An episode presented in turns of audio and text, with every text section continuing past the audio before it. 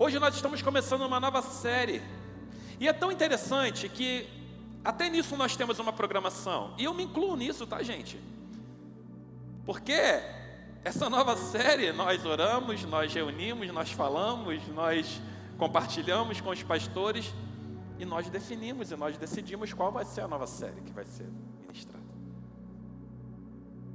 E por, por pura jesuicidência, hoje nós estamos começando uma nova série, porque o que todos nós esperamos no início de um novo mês é uma nova série.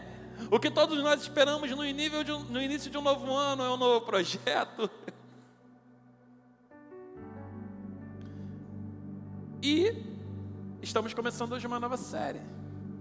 E essa série se chama Dependência.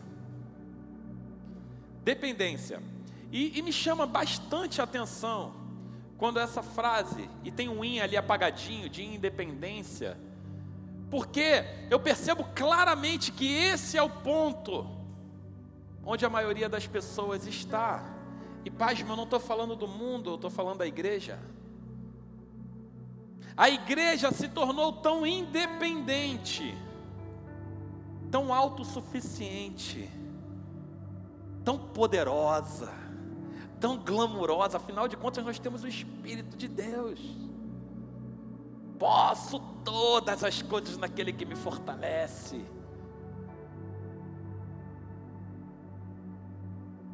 E nos tornamos tão independentes que deixamos de depender do próprio Deus.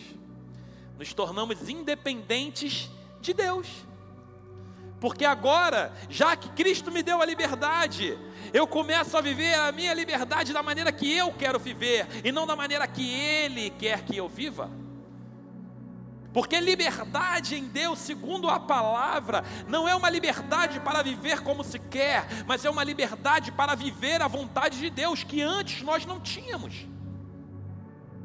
Eu e você, antes de Cristo, não tínhamos qualquer possibilidade de viver uma vida em liberdade. Mas a palavra diz que se, pois, o Filho vos libertar, verdadeiramente sereis livres. Agora, existe o preço da liberdade, que foi pago por Jesus. Mas existe o peso da liberdade que é um entendimento nosso de que a nossa liberdade não é para ser libertinagem e a gente viver a vida da maneira que a gente bem quer viver, mas é a liberdade da glória dos filhos de Deus, para viver a vida na vontade central que o Pai deseja. Cristo ele veio para apontar um caminho para o Pai. Ele veio trazer uma liberdade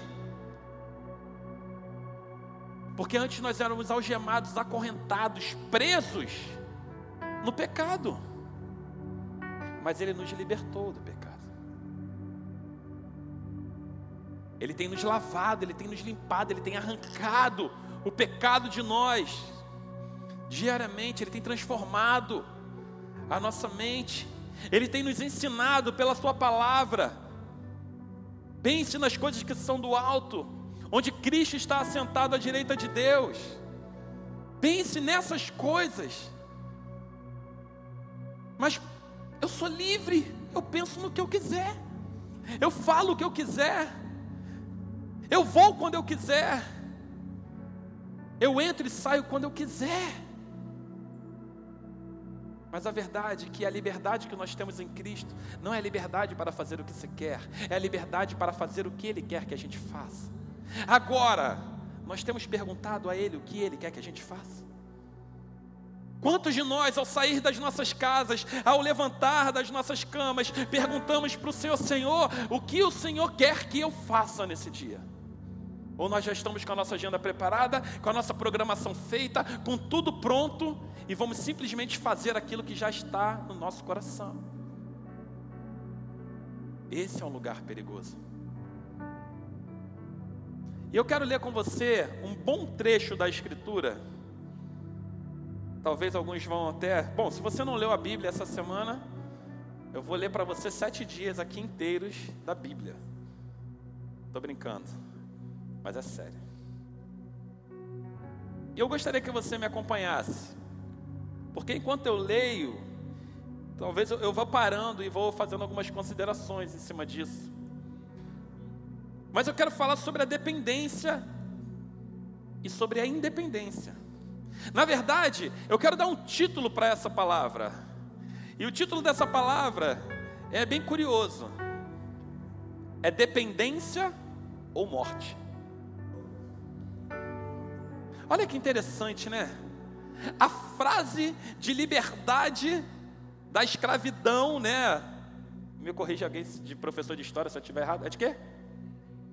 Independência do Brasil. Do Brasil, gente, nada de escravidão. Mas tinha escravo no Brasil. Tinha escravo no Brasil. Corta essa parte do podcast e volta. Eu sou muito bom de história. Mas a independência do Brasil, a frase da independência do Brasil é independência ou morte. E no dia 7 de setembro, acertei? Oh, glória! No dia 7 de setembro, nós comemoramos a independência do Brasil e nós proclamamos a independência. Proclamar é gritar, é declarar, é falar: Eu sou independente, e nos gloriamos na independência, como se ela fosse um troféu que a gente pudesse carregar por onde fosse. E qualquer nação que você vá, que é livre, que é livre, ela tem um, um objeto, ela tem um altar, ela tem uma escultura de independência. Se você for a Nova York, você vai ver que lá tem uma estátua de quê? Da liberdade. Se você ainda não foi lá tirar foto, fala, tu não quer ir lá tirar foto com a estátua da liberdade? Porque virou um símbolo de independência.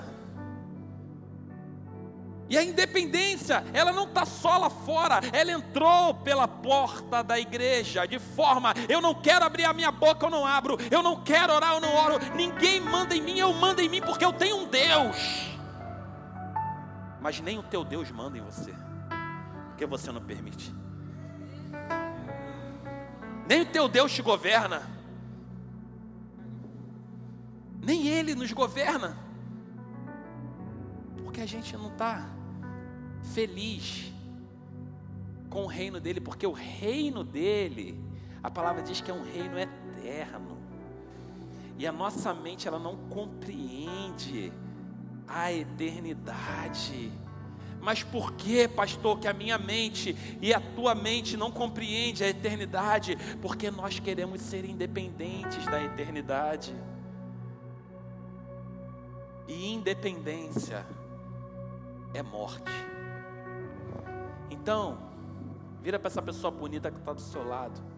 Fala assim com todo, toda gentileza. Ou tu depende, querido, ou tu morre. Olha que coisa fofa de se dizer.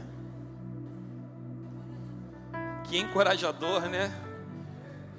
Não, pastor, mas eu estava precisando de entrar por essa porta. Eu estava precisando de uma palavra de ânimo, de afago, que pegasse o meu coraçãozinho e abraçasse ele, apertasse ele todo bonitinho. Esse é o afago. Dependa do Senhor. Esse é o afago. Dependa dele, tão somente dele, de forma que nem você será capaz de se sustentar a não ser o próprio Senhor. Mas João no capítulo 6, nós temos aqui vários relatos sobre dependência, e ele começa falando, eu não vou ler essa parte.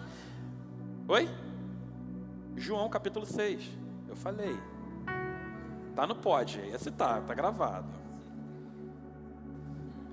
João capítulo 6. Do verso 1 ao verso 15, Jesus, na, acontece na verdade uma história ali que João relata, que é a multiplicação dos pães e peixes. Eu acredito que todo mundo conhece essa história. Sim ou não? Quem não conhece, levanta a mão. Todo mundo já ouviu falar da multiplicação dos pães e peixes? Graças a Deus. Então, era aquele momento de milagre aonde aquelas pessoas estavam ali perto de Jesus, E Jesus multiplicou o alimento para que eles pudessem se satisfazer. Nota, o Senhor, Ele satisfaz as nossas necessidades. Ainda quando nós não dependemos dele, porque as pessoas que lá estavam não estavam esperando isso dele. Ele simplesmente chegou e fez. Ele foi lá e fez. E ele glorificou a Deus a partir dessa atitude. Foi um milagre extraordinário. Mas, depois de ter feito isso, sem dúvida, vamos dizer que você, eu e você, a gente estivesse nesse momento. E aí chega Jesus com cinco pães e dois peixes e alimenta uma multidão de cinco mil pessoas. Meu Deus, é mais de quase 20 vezes o que tem aqui dentro. 5 mil pessoas. 20 não, fiz acho que a conta até errada. É muita gente. Muita gente. E Jesus alimenta. Como que você iria ficar quando você visse Jesus dando graças a Deus e alimentando 5 mil pessoas com cinco pães e dois peixes? Você ia ficar um tanto quanto eu ia ficar tipo assim, eu quero ir atrás desse cara, irmão. Sim ou não? O quê? Eu quero ver, porque, pelo amor de Deus. E aí, vamos para o verso 22, que na minha Bíblia está intitulada como o pão da vida. Diz assim: no dia seguinte, a multidão que ficara do outro lado do mar percebeu que havia ali apenas um barquinho e que Jesus não seguira nele com os seus discípulos, mas estes haviam partido sozinhos. O que, que acontece? Jesus ficou para orar e os discípulos foram. E o barquinho de Jesus ficou lá separado e reservado. E aí, aconteceu aquela tempestade, tudo, e Jesus foi encontrar eles sobre as águas. Jesus falou: Quer saber? Não vou de barco, não. Eu vou sobre as águas. E chegou lá e tem aquela outra história que você conhece. Mas. É, amém. Só estava confirmando se o que eu estava falando estava correto. Mas, quando a multidão que tinha visto o milagre que Jesus havia feito, viu que os discípulos não estavam lá e que Jesus não estava lá, eles foram o que? Vamos atrás desse homem. E aí diz: Contudo, os outros barquinhos haviam chegado de Tiberíades, perto do lugar onde comeram pão, depois que o Senhor havia dado graças. Ao verem que nem Jesus e seus discípulos estavam ali, a multidão também entrou nos barquinhos e foi para Cafarnaum em busca de Jesus. Gente, quando você olha isso, você acha maravilhoso, você acha lindo. Você acha tal, verdadeiramente lindo, porque, gente, olha, olha que fome, olha que sede, olha que desejo de encontrar Jesus. Talvez sejamos nós nos programando para poder chegar na hora da igreja, para poder chegar cedo para servir.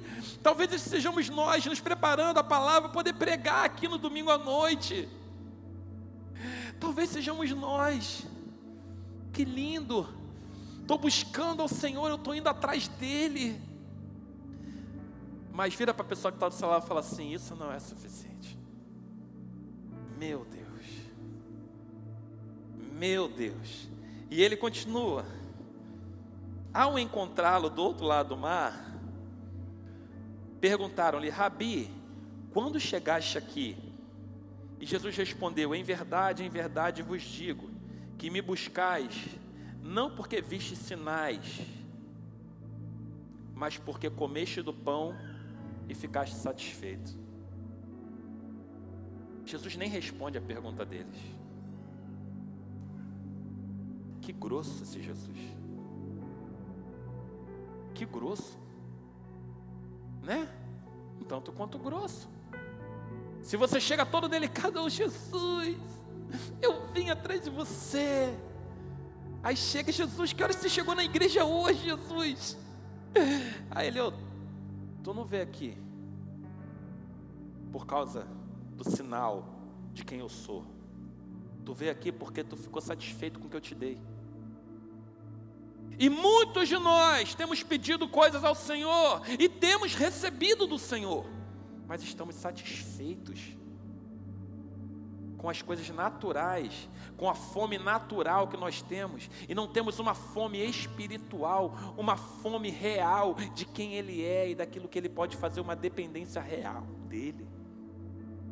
E ele diz: Ah, Jesus lhe respondeu: Em verdade, em verdade vos digo que me buscais não porque viste sinais, mas porque comeste do pão e, ficaram satisfeitos. Eles não estavam impactados por causa do poder de Deus na terra, mas eles estavam impactados por causa da satisfação própria. Às vezes nós estamos impactados, vemos o poder de Deus acontecendo, mas estamos impactados porque isso está nos satisfazendo de alguma maneira. Mas eu quero te perguntar: e quando não te satisfizer? A Karen falou aqui, orou na hora que ela orou, ou cantou, não sei. Se a videira não florescer, a videira não florescer, ainda que a figueira, a figueira, hoje eu estou demais, gente. Ainda que a figueira não floresça e que a vide não dê o seu fruto, todavia eu me alegrarei no Senhor. O quanto dispostos a nos alegrar na presença de Jesus nós estamos, ainda que as coisas não nos satisfaçam da maneira como nós queremos. ainda que. Isso é dependência. Agora, quando não satisfaz, a gente fica independente. Não, porque, ó, hum, não satisfez. Eu começo a procurar o que me satisfaz. Porque o meu. E é, não, mas eu amo o Senhor. Mas eu vim ao Senhor. Eu estou perto do Senhor, querido. Eu peguei o barco, eu me sacrifiquei, eu fui atrás. Eu fui atrás de Jesus. Eu sofri risco no mar. Mas eles fizeram uma pergunta e Jesus nem satisfez a, a resposta para eles. Mas nós estamos prontos para quando as nossas satisfações momentâneas não forem satisfeitas pelo próprio Deus.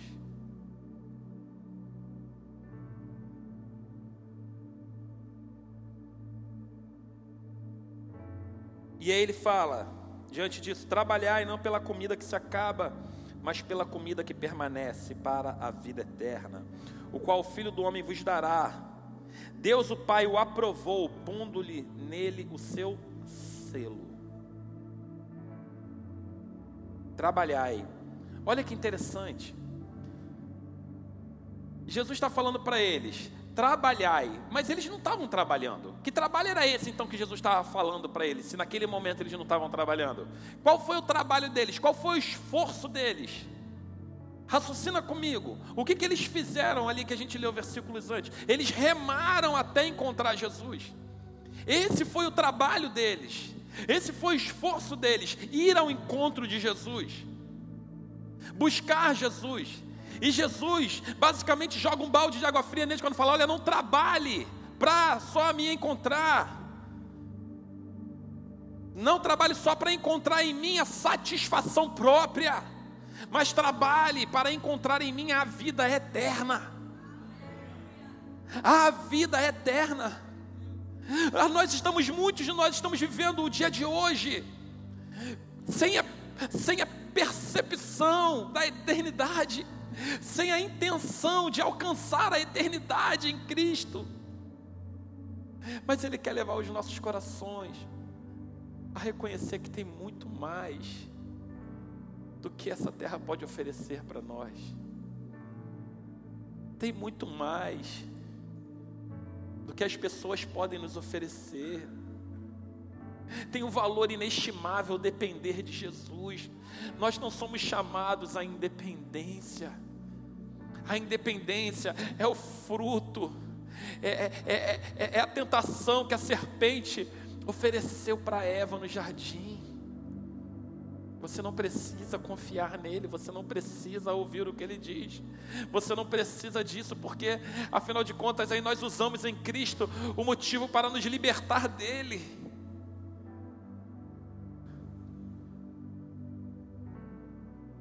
E vivemos a vida do jeito que a gente quer. E aí perguntaram para ele: então, que faremos para realizar as obras de Deus? E Jesus respondeu: a obra de Deus é, é esta: creiam naquele que ele enviou. A obra de Deus não é ganhar a multidão para Jesus. A obra de Deus não é chegar aqui e, e, e, pregar muito bem. Isso que eu estou fazendo não é a obra de Deus. Porque é a obra de Deus se eu estou crendo nele. Mas se eu não creio nele, não é a obra de Deus. Se você está sentado aí crendo nele, que ele é capaz de te salvar, te curar, te libertar, te restaurar e tirar o pecado e tirar você de um lugar de morte e transportar para você para um lugar de vida, você também está fazendo a obra de Deus. Agora, se você está aí e se eu estou aqui apenas crendo que estamos produzindo e fazendo coisas para Deus, sem o próprio Deus, nós estamos apenas satisfazendo o que deseja o nosso coração. Eu não posso ser pastor porque eu quero, apenas. Eu não, você não pode ser um voluntário, um líder porque você quer. Se você não tiver revelação disso, se você e eu não tivermos entendimento e revelação de que aquele que chama, ele capacita, mas que aquele que chama deseja ardentemente que nós o amemos por quem ele é e não pelo que ele pode oferecer. Chega de ser a igreja que quer tudo que a mão de Jesus pode dar, mas quando a boca dele fala o que nos desagrada, a gente quer sair daquilo porque nós não, eu não concordo com essa parte da escritura. Eu não concordo com isso. Não, isso eu não concordo, porque essa parte ela hum, não cai bem. Porque de verdade, Infelizmente, infelizmente, hoje, nos dias de hoje, se cumpre, eu posso até ousadamente dizer que é uma profecia de Charles Spurgeon. Quem aqui conhece? Ele falou assim: chegará o tempo, chegará o tempo em que no lugar de pastores alimentando ovelhas, terá palhaços entretendo bodes. Porque nós ficamos o tempo todo pensando uma maneira de alegrar a igreja, uma maneira de animar a igreja, uma maneira de você sair daqui entusiasmado, vai com fogo no coração, como se isso mudasse alguma coisa na tua vida. Muda se você crer nele. Não é que não tem alegria, não é que não tem é, é, entusiasmo. Eu falei sobre isso na, na semana passada. Louvor, ele gera em nós entusiasmo, ele gera em nós alegria por quem Deus é e por que Ele faz e fez e pode fazer. Mas nós devemos entrar por essa porta com muito mais do que uma vontade de, ai, eu espero que hoje a palavra seja muito boa, ou que o louvor alcance o meu coração. Ei, querido.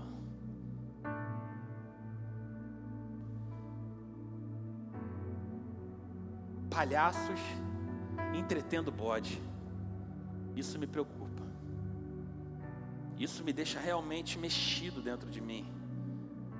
Porque ou nós somos pastores e ovelhas, ou nós somos palhaços e bodes. Agora a gente precisa olhar para a gente, ver quem eu sou nisso. Eu não vou poder falar a respeito de você. Você vai poder falar a respeito de você. O Espírito vai testificar ao teu espírito se você é filho de Deus. Porque filho de Deus é ovelha, e ovelha se submete à vontade de Deus. Porque ovelha não tem vontade. Meu Deus. Aí inventaram aí a ovelha rebelde, né? Ah, não, essa ovelha é rebelde. Mas ovelha não tem vontade, querido. Ovelha de Cristo, ela faz o que Cristo quer. Ela faz o que ele deseja. Ele tem desejo. Aí o desejo de Deus é que eu faça tudo o que eu quero. Mentira. Esse é o desejo do diabo. Mas e perguntaram-lhe: então qual sinal? Olha só, gente, que sinal você faz para que vejamos e creiamos em Ti? O que, que você vai realizar? Tipo assim, me dá mais prova de que, que, que você é quem você diz que é. Deixa eu ver. Quantas vezes nós entramos por essa porta e falamos: Senhor, eu sei que o Senhor fez isso na minha vida, lá em 1982. E naquele dia eu vi que o Senhor era Deus. Mas sabe como é que é? A minha memória é fraca. Eu estou começando a esquecer. Então me dá mais um sinal de que o Senhor é meu Deus. Me dá mais uma prova. Realiza mais alguma coisa. Para que eu tenha convicção e certeza de que o Senhor é meu Deus.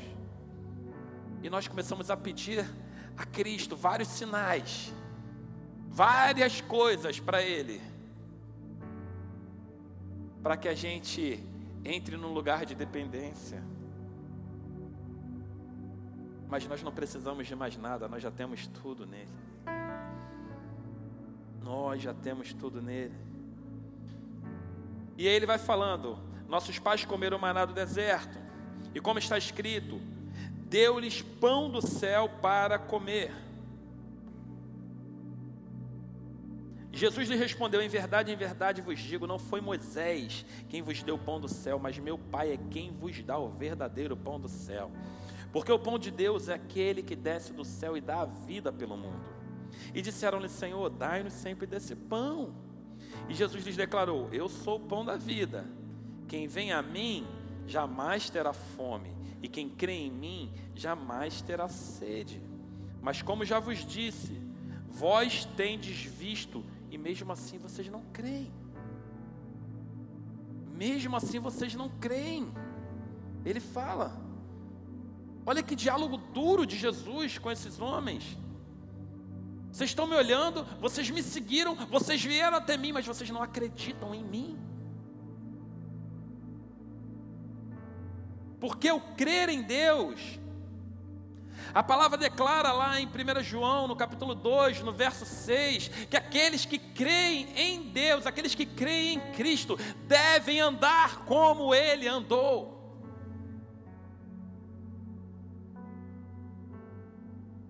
Crer em Deus não é eu acredito em Deus e pronto, está tudo feito. Crer em Deus é crer com manifestação de atitude de que eu ando como Ele andou. E como ele andou, ele foi obediente até a morte e morte de cruz. Ele foi conduzido como ovelha, a principal ovelha. Nota a grandeza de Deus, a grandeza de Cristo, porque Ele é o cordeiro, Ele é o leão, Ele é a ovelha, Ele é o pastor, Ele é o sumo sacerdote, Ele é o sumo apóstolo, Ele é tudo e todas as coisas, e sem Ele nada do que foi feito existiria, até mesmo a tua e a minha vontade.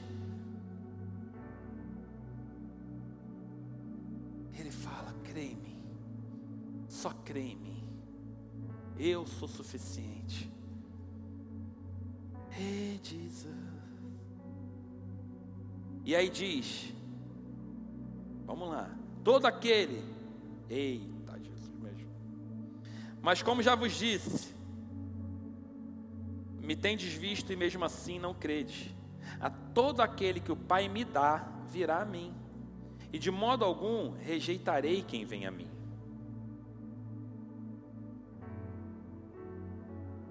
Não é todo que vai a Ele, é todo que vai a Ele que o Pai dá. Esse eu não rejeitarei.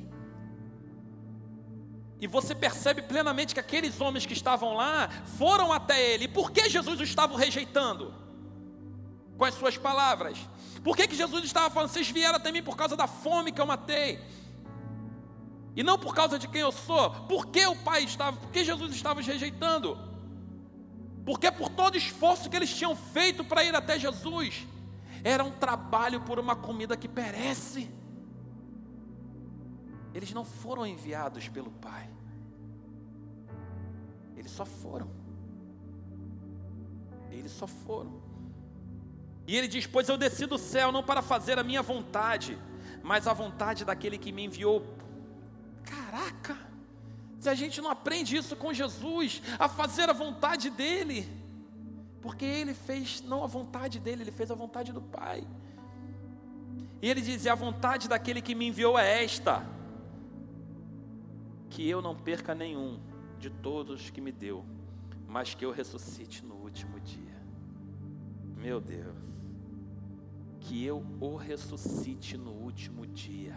Qual é a vontade de Deus para a tua e para a minha vida? Que a gente ressuscite no último dia. Você nota que o tempo todo Jesus ele está tirando os olhos dele das coisas naturais e, trans, e, e virando os olhos dele para o que é eterno, para o que é posterior, para o que vem depois. Os olhos do Senhor estão, o Senhor está falando assim: ei, tira os olhos desse momento, dessa estação. Você está vivendo fartura, tira os olhos desse momento. Você está vivendo abundância, tira os olhos desse momento. Você está sofrendo, tira os olhos desse momento. Olha para a eternidade, porque essa é a vontade de Deus. Que eu não te perca e que você não perca os olhos do que é eterno. Ah, Jesus. Porque esta é a vontade do meu Pai, que todo aquele que vê o Filho e nele crê, tenha vida eterna, e eu ressuscitarei no último dia.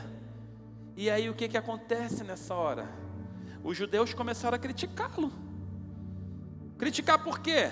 Porque ele disse: Eu sou o pão que desceu do céu. E aí começaram a ver: Ah, não é ele, o Jesus, filho de José. Nós não conhecemos o seu pai e sua mãe, como pode estar dizendo descer do céu? E Jesus lhe respondeu: Não me critiqueis.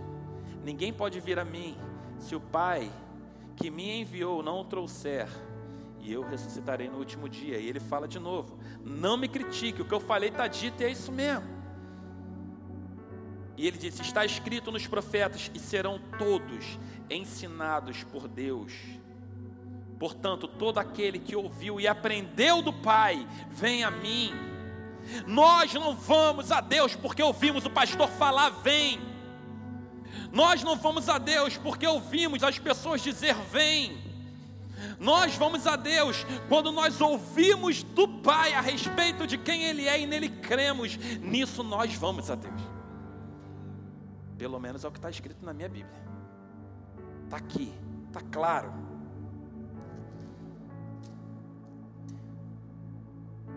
E ele diz: Não que alguém tenha visto o Pai, exceto aquele que vem de Deus, somente ele viu o Pai. Em verdade, em verdade vos digo que quem crê em mim tem a vida eterna. Eu sou o pão da vida. Vossos pais comeram maná no deserto e morreram. Este é o pão que desce do céu, para que todo aquele que dele comer não morra. E ele diz: Eu sou o pão vivo que desceu do céu, e se alguém comer deste pão, viverá para sempre e o pão que eu darei pela vida do mundo é a minha carne. Aí Jesus começou a estreitar o negócio ainda mais, porque agora ele partiu para o canibalismo.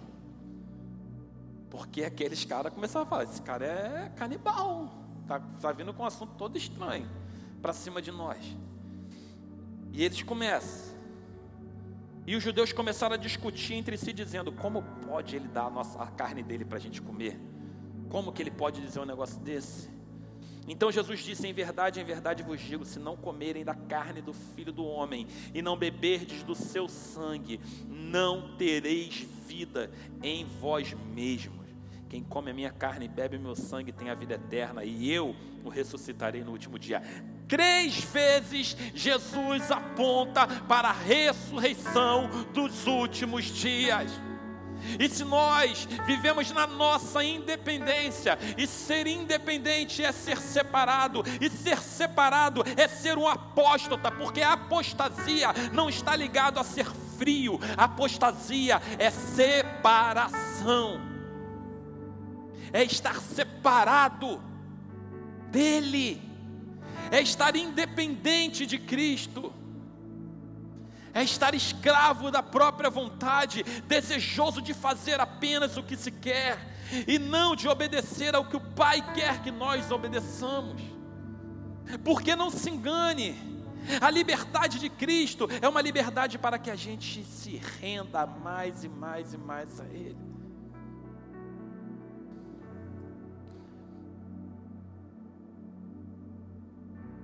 Porque a minha carne é verdadeira comida e o meu sangue verdadeira bebida. Quem come a minha carne e bebe o meu sangue permanece em mim e eu nele. Assim como o Pai que vive me enviou, eu vivo por causa do Pai. E assim quem de mim se alimenta também viverá por minha causa. Este é o pão que desceu do céu.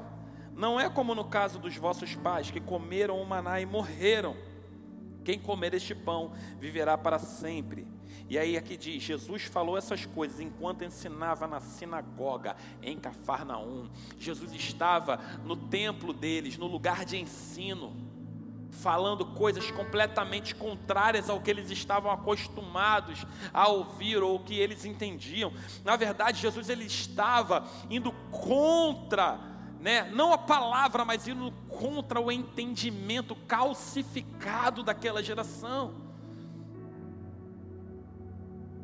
E nós precisamos desejar que nessa noite o Espírito Santo ele venha repartir o nosso entendimento e destruir os sofismas do diabo que penetraram em nossa mente e calcificaram a nossa mente contra a verdade da palavra de Deus, que é aquele que crê em Cristo deve andar como ele andou. Andar como ele andou. E não só para satisfazer os seus próprios desejos, e não só para satisfazer a sua própria vontade, e não só para viver a sua vida. Ah, eu, eu vivo dessa maneira mesmo, estou tão acostumado, ah, eu sou crente, né? Ah, eu tenho 50 anos de evangelho. ah, minha carteirinha de membro sênior da Igreja United. Aqui, ó, e o sênior. Aqui, ó.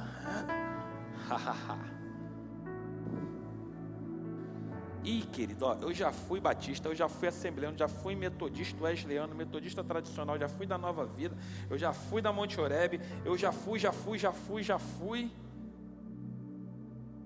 Eu tenho é currículo. Pastor, me passa o teu e-mail que eu vou te mandar meu currículo eclesiástico para tu dar uma olhada. O que garante a nossa entrada não é nosso currículo, é o sangue de Cristo. É quem come da carne e quem bebe do sangue. Esse tem a verdadeira vida. Eita glória! E aí, verso 60, a gente já está indo para os últimos 11 versículos. Ouvindo isso, Muitos dos seus discípulos disseram: Essa palavra é dura, quem pode suportar? Olha que interessante, eu quero pontuar. Nota que quem seguiu Jesus lá no começo, quando nós começamos a ler, foi a multidão. Mas Jesus tinha discípulos no meio da multidão. E eu vejo que nessa hora que ele começa a falar isso, é basicamente as pessoas começam a levantar. É tipo quando vai dando nove e meio, o pastor não terminou, não fez o apelo, ainda não terminou a pregação. As pessoas começam a levantar e começam a ir embora da igreja. E aí as pessoas começaram a ir embora da igreja onde Jesus estava pregando. Aos pouquinhos foram ficando os discípulos, né? Porque sabe como é que é? O líder ele fica constrangido de sair no meio do pastor falando, que ele sabe que o pastor pode dar uma prensa nele. Mas só para fazer uma brincadeira. Mas eles começam a se levantar e aí os discípulos, aí diz que muitos, quantos deles? Quantos? Eu vou deixar você falar. Quantos discípulos? Muitos dos seus discípulos. Note, Jesus não tinha poucos discípulos, ele tinha bastante discípulos. Ele tinha pouco, não, ele tinha muitos. E aí diz que muitos deles, ouvindo isso, essa palavra é dura. Quem pode suportar essa palavra? Essa palavra suportar, no original, ela diz assim: essa palavra é ofensiva. Essa palavra me ofende. Ele diz também assim: essa palavra, ela é intolerante. Essa palavra é intolerante, porque ela me ofende ela vai contra os meus princípios. Mas nós estamos pensando se a nossa crença está indo contra os princípios da palavra de Deus. Não estamos preocupados com isso. Se aquilo que nós cremos está indo contra os princípios estabelecidos na palavra. Ah, é só uma mentirinha branca.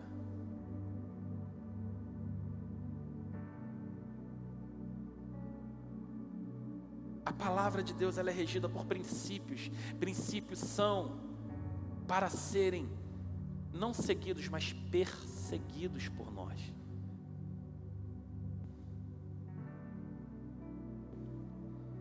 Mas eles ficam ofendidos porque ele faz essa palavra ofensiva.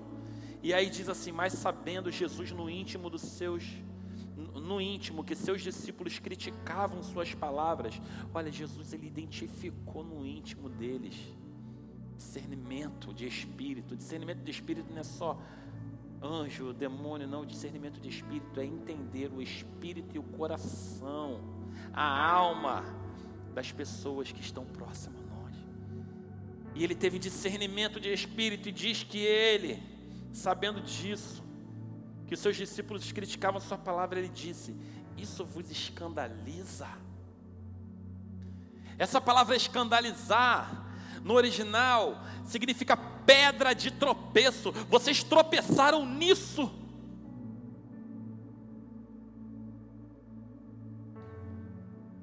Quem te impediu de caminhar? Quem te impediu de continuar a corrida que você começou tão bem? Quem te impediu? Aonde você tropeçou? Você tropeçou na tua vontade? Você tropeçou nos desejos enganosos do teu coração? Você tropeçou na independência?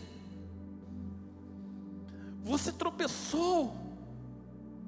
Quem tropeça porque se tornou independente. E eles abandonaram Jesus.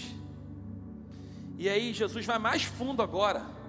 Porque você não pensa que Jesus começou e correu para a porta da igreja e começou, gente, por favor, não sai não, por favor, fica aqui, eu vou mudar o meu discurso. Eu vou mudar, peraí, eu vou falar mansinho, eu vou falar bonitinho. Peraí, olha só, gente, hoje não tem palavra. Hoje é dia de festa. Vamos aqui cantar e vamos dançar. Vem cá, pastora Tainara canta um louvor para nós. Ia ser bem divertido, porque ela canta pessimamente mal. Né? Ia ser, Ia ser bem divertido. Né? Eu garanto para você que todos nós iríamos nos divertir bastante rir.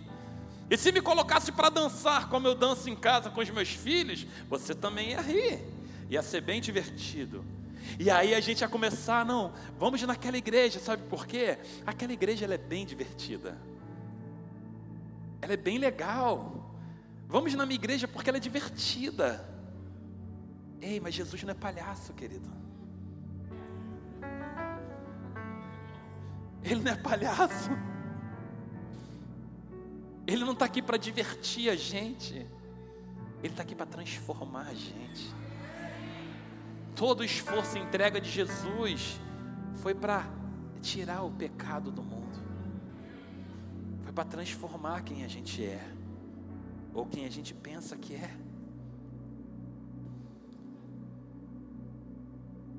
Então, o nosso convite para que as pessoas entrem por essa porta deveria ser: vamos comigo, porque olha para a minha vida, Jesus me transformou, olha o que, que Ele fez comigo. E eu creio que Ele pode fazer com você também. E a gente vai diminuir muitos de nossos problemas, porque as pessoas vão começar a entrar por aquela porta, sabendo por que, que elas estão entrando, o que, que elas estão buscando, e o que, que o Deus dela está proporcionando para ela. É mais do que pão e peixe, é mais do que satisfação pessoal, é vida abundante no Filho é o Espírito Santo. E ele continua: Como seria então, se visse subir o filho do homem para onde primeiramente estava? O Espírito é o que dá vida e a carne não serve para nada. Mas as palavras que eu vos tenho falado são Espírito e são vida. Mas há alguns de vós que não creem, pois Jesus sabia desde o princípio quem eram os que não criam e quem o trairia. Querido, eu e você não enganamos Jesus. Nós não enganamos Jesus. Sei, quem é que anda de BRT? Levanta a mão. Trem. Quem, quem é da minha época aqui? O trem lotado, querido, lotadaço. Tinha surfista de trem, tinha os caras que eles iam em cima do trem assim, ó. Existia isso, né, André? Não é da minha época, não, da época do André. Os caras surfista de trem, cara. De tão cheio que o trem, o cara preferia ir em cima do trem, surfando.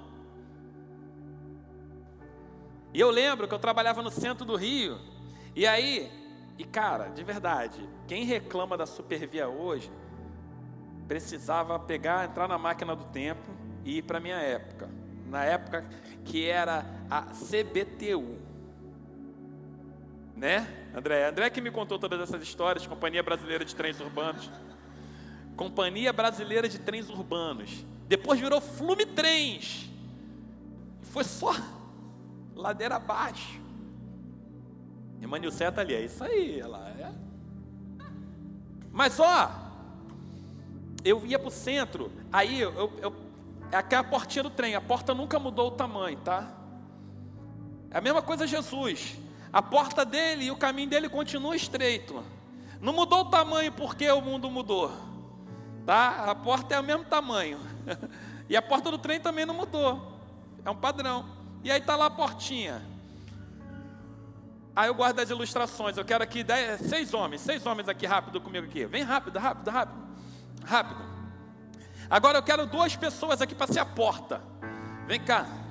Vem cá, vem cá. Tem que fazer aqui. Vira para lá, vira para lá assim. Vai cá, seis homens, bota duas, eu quero duas pessoas, vem rápido aqui, gente. Por favor, vende. É, seja uma porta forte, pelo amor de Deus. Porque a porta do trem da Supervia é forte, não, essa é a porta. Fica assim, faz assim, ó. Não, não, peraí, peraí, peraí. Faz assim, a casinha assim. Sai do perto da guitarra do Gabi, porque eu não posso, não posso pagar para ele pro Bial uma guitarra nova agora não. Bota aqui. Isso. Assim. Beleza. E tá a gente aqui, ó. A gente não se conhece. E tá lá o horário do trem sair, mas ninguém sabe, porque está escrito horário, mas não tem horário porcaria nenhuma, porque não tem nada disso. É tudo fake news. A única coisa que começa na hora é o culto da Igreja United. Avisa a galera aí, aleluia. e aí vem, aperta aqui, aperta aqui, vem cá, vem cá, junta aqui. A gente está aqui na expectativa. A gente daqui a pouco, quando o, o, anunciar qual é o trem e a plataforma que vai sair, a gente vai sair correndo para poder pegar o lugar. Tá vendo aqueles dois lugares lá? Aí tem que sentar naqueles dois lugares lá, ó. Tá bom? Tá bom? Gente, ora aí para os anjos para segurar essa galera, pelo amor de Deus, para ninguém se machucar, em nome de Jesus. Ops, ô, ô, qual é? Vai queimar a largada para você? Vem para cá, cara. Qual é, mano? Eu, hein? Sai fora. Tá pensando o quê? Gente, de verdade, precisa ser atleta para passar pela porta. Paulo falou isso. Mas aí ele foi lá, ó. E aí foi lá, estamos só esperando. Tem cinco trem parados com a porta aberta, mas tu não sabe qual que vai. Mas aí tu está esperando, né? Atenção, passageiros com destino a Santa Cruz. O próximo trem dará partida da plataforma 5, linha H.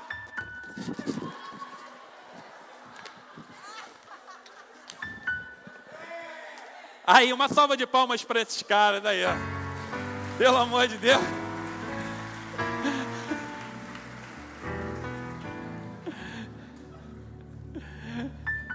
E todo mundo sai correndo para entrar.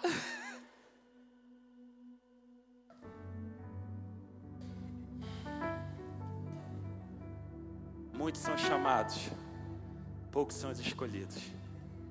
Poucos conseguem o lugar de honra na presença do Rei.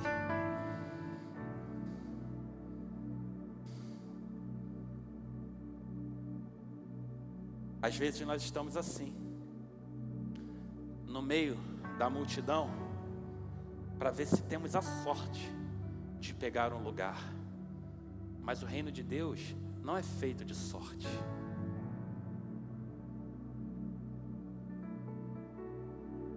O reino de Deus não é feito de sorte, ele é feito de entrega. Ele é feito de que a gente seja como Ele é de que a gente deseje Ele como Ele é, com as coisas que nós concordamos e com as coisas que nós não concordamos, com as coisas que nos agradam, mas também com as coisas que nos desagradam. Porque você pode ter certeza de uma coisa: nem tudo a gente concorda. A forma como Cristo, como Deus faz as coisas na nossa vida. Se a gente pudesse escolher, com certeza a gente desejaria que fosse diferente, porque nós não temos o desejo e a vontade natural de viver as provas e tribulações que às vezes nos alcançam. Quem aqui acorda de manhã cedo e fala assim para Deus: Ô oh, Senhor, obrigado por esse dia, eu te dou graças pelas provas e tribulações que virão nesse dia. Eu te agradeço porque muitas coisas vão se levantar, mas a tua palavra é fiel, porque o Senhor me livra de todas as coisas. Quem aqui fez essa oração hoje ou na última semana? Eu confesso para você, eu não fiz. Mas a gente faz essa oração quando a gente está no aperto. Aí a gente corre lá para fazer essa oração, né? Não que é errado fazer outra oração, mas é para que a gente entenda de que ainda que a figueira não floresça e a vide não dê o seu fruto, eu sou chamado para depender do Senhor. Eu sou chamado para confiar no Senhor. Eu sou chamado para esperar no Senhor. Eu não preciso acelerar nada, porque Ele não se atrasa. Ele não é como aquele trem que tem um horário, mas não chega nunca. O meu lugar quando eu estou no Senhor, está reservado. Eu não preciso correr como um louco e disputar com pessoas para poder entrar pela porta, porque eu já estou nele e ele em mim.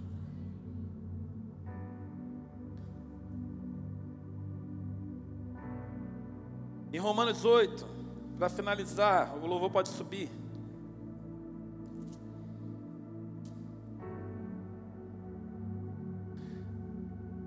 Em Romanos 8, começa declarando a respeito da nova vida debaixo da graça de Deus.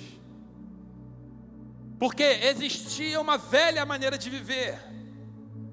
E a velha maneira de viver era justamente essa: viver segundo as vontades da própria carne, viver segundo os desejos e as vontades da própria natureza humana. Essa era a velha maneira de viver. E em Cristo nós temos um convite para a nova maneira de viver.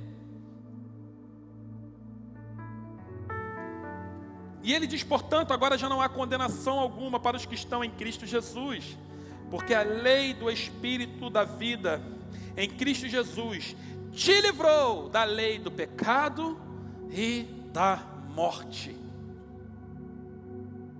Isso quer dizer que nós não precisamos fazer esforço para ser sobrenaturalmente santos, porque nos aproximamos dele e somos santificados na Sua presença. À medida que nós atravessamos a porta, à medida que nós caminhamos no caminho, à medida que nós nos relacionamos com Ele, dependemos dEle, nós somos levados para um lugar aonde nenhuma condenação existe para aqueles que nele estão. Essa é a lei do Espírito. E aí ele vai relatando uma série de coisas a respeito dessa nova vida no Espírito, debaixo da graça.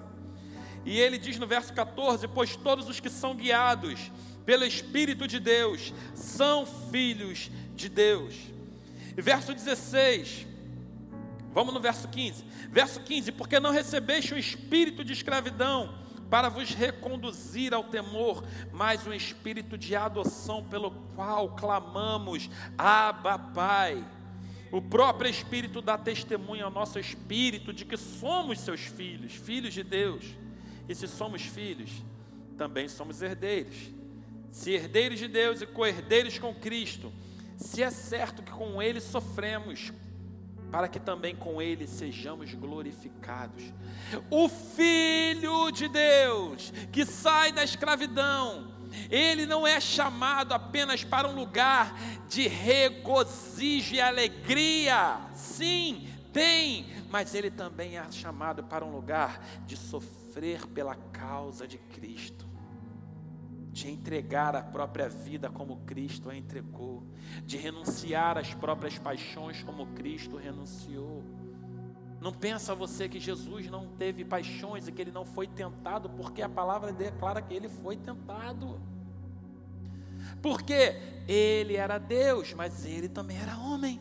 Ele tinha carne que eu e você temos, ele tinha as vontades que eu e você temos. A única diferença é que ele não teve pecado.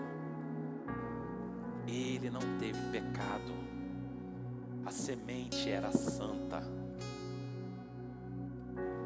Por isso que ele não veio de José, ele veio de Deus, inserido em Maria, para que conforme Maria ele nascesse na carne, mas que a semente era santa e ele não se fosse corrompido pelo pecado. Mas o fato dele conseguir vencer o pecado e a tentação, não diz que ele não teve vontades e necessidades como eu e você temos, mas ele venceu, para que eu e você pudéssemos vencer através dele, para que eu e você pudéssemos ultrapassar com ele E aí ele diz: Esses sofrimentos eu considero para vocês, que, os sofrimentos do tempo presente não podem ser comparados com a glória que será revelada em nós. Sabe o que, que ele está falando aqui? Não é a glória de que, ai, a glória dos filhos de Deus. Ele está falando da glória, da glorificação. Ele está falando do momento em que a criação verá a ressurreição dos justos, a ressurreição dos filhos, e elas verão a glória do Filho de Deus estampada naqueles que seguiram o seu caminho, naqueles que renderam as suas vidas para Ele, naqueles que dependeram dele, somente dele. Ele fala aqui de eternidade, ele não fala de, de, de, de, coisas temporais, mas ele fala de coisas atemporais. Fica de pé no seu lugar.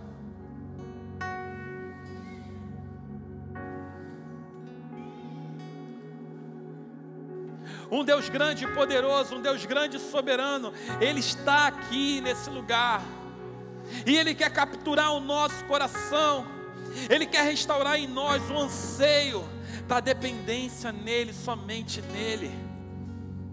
Ele quer que nós nos acheguemos a Ele, mas não pelo aquilo que as mãos dele podem nos oferecer mas Ele quer que nós nos acheguemos a Ele, porque nós cremos que Ele é o único que pode nos salvar, Ele é o único que pode nos purificar.